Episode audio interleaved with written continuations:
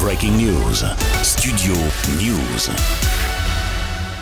La fin d'un règne pour Noël Legrette. Le dirigeant breton a annoncé sa démission du poste de président de la Fédération française de football lors de la réunion du comité exécutif mardi matin. Après 11 ans de mandat, c'est une page de l'histoire du football français qui se tourne. Après le rapport d'audit accablant et les multiples accusations de harcèlement, c'en est trop pour l'homme d'affaires de 81 ans, poussé vers la sortie par le COMEX et la ministre des Sports Amélie Oudéa-Castera, deux ans avant la fin de son troisième mandat.